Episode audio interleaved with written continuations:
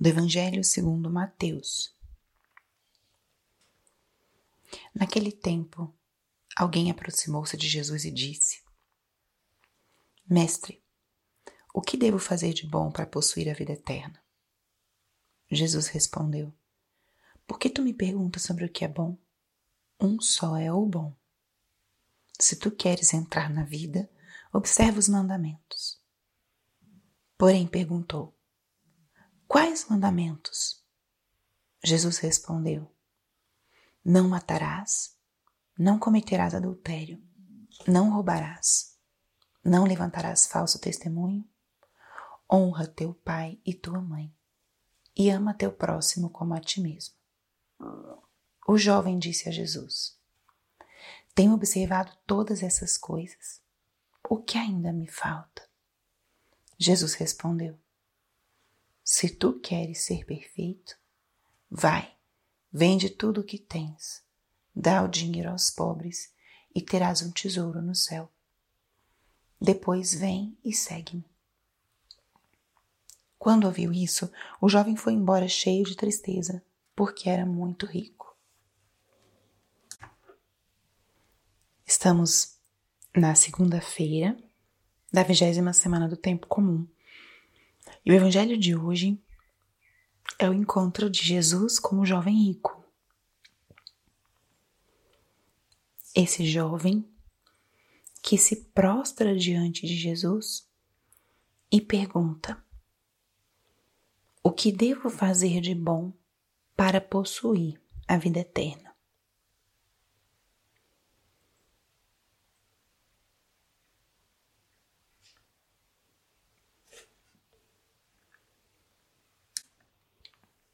Essa pergunta ela vem carregada de elementos muito essenciais do ser humano. É chamada também a pergunta, a grande pergunta moral. Esse jovem está questionando Jesus no âmbito da ação. E a pergunta dele aponta o fim último, o desejo profundo que está no coração dele. Esse jovem pergunta: o que devo fazer? Ou seja, ele está preocupado, inquieto com as escolhas, com a ação concreta para possuir a vida eterna. Ah, antes ele fala o que devo fazer de bom, ou seja, é um, um jovem que quer optar pelo bem, quer fazer o bem. Então, o que devo fazer de bom para possuir a vida eterna? Mostra aqui o desejo de ter algo transcendente. Uma pergunta incrível. E Jesus responde de uma forma também muito essencial.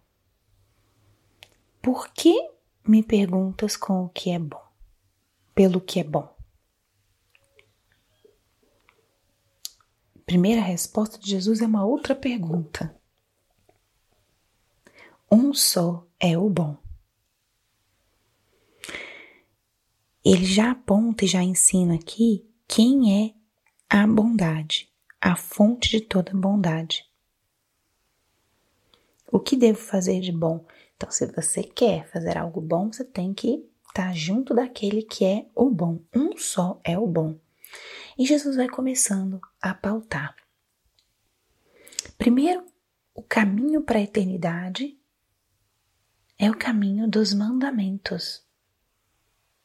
Algo muito simples.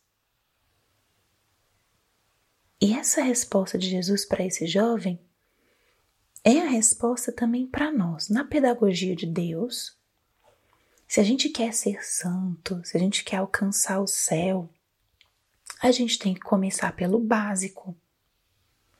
Não adianta a gente querer fazer grandes penitências, grandes sacrifícios, estudos profundíssimos da doutrina, se a gente não faz o primeiro, o básico viver os dez mandamentos. E Jesus o que faz? Ele vai listando um por um.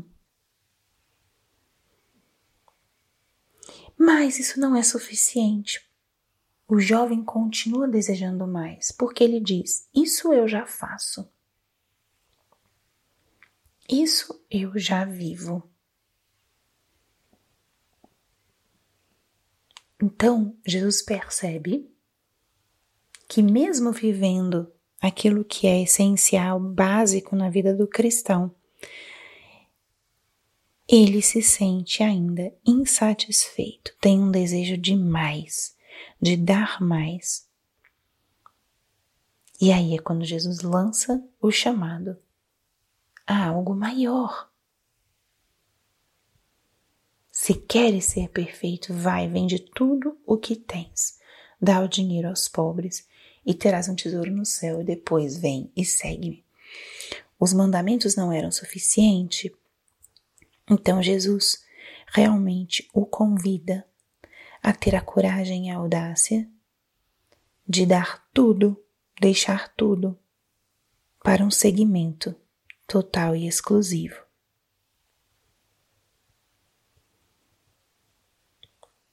Estamos no mês das vocações e essa reflexão é muito eloquente. É um, um chamado semelhante a um chamado vocacional de entrega total. Existe uma, primeiro, um desejo de Deus, de santidade, uma insatisfação, como se aquilo que você fizesse não fosse suficiente. E diante dessa experiência de querer mais, se encontra o chamado a uma entrega mais radical para um segmento mais intenso e total e exclusivo do Senhor.